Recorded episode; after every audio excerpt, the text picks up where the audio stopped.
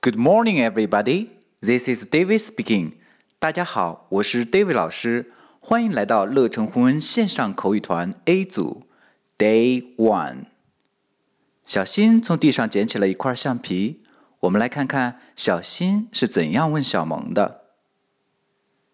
Is it yours?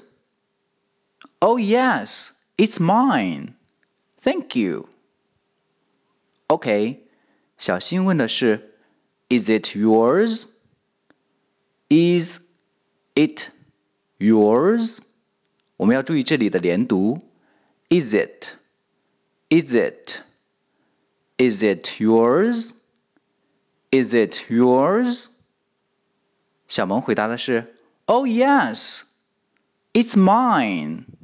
我们要注意是 mine，不是 my。Thank you，谢谢你。OK， 完整来一遍。Is it yours? Oh yes, it's mine. Thank you. That's all for today. See you next time.